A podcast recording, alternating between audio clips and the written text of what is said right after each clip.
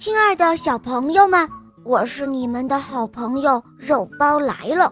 今天这个故事是由一位小朋友点播的，他叫陈嘉印，我们一起来听听他的声音吧。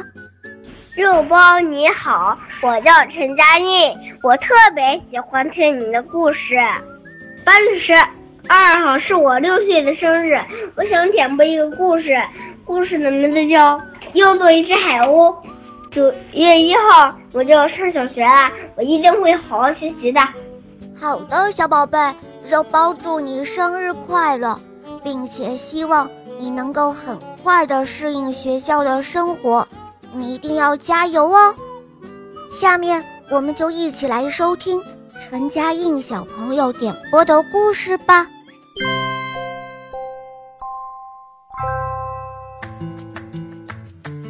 做一只海鸥，播讲肉包来了。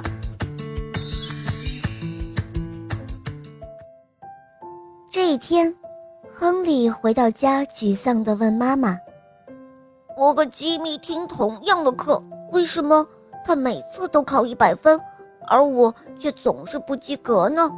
妈妈，我是个笨孩子吗？”妈妈轻轻地抚摸亨利的头，说道：“哦，我亲爱的，这个周末我们去看海吧。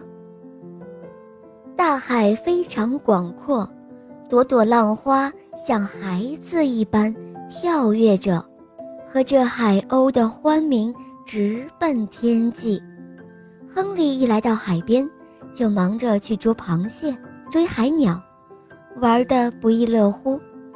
不一会儿，他玩累了，亨利和妈妈并排坐在软软的沙滩上。妈妈指着前方说：“孩子，你快看，看见在海边觅食的海鸥和小灰雀了吗？你仔细看看，它们有什么不同呢？”亨利认真地观察起来。不一会儿，他好像……发现了新大陆一般，兴奋地嚷嚷道：“，妈妈，妈妈，我知道了！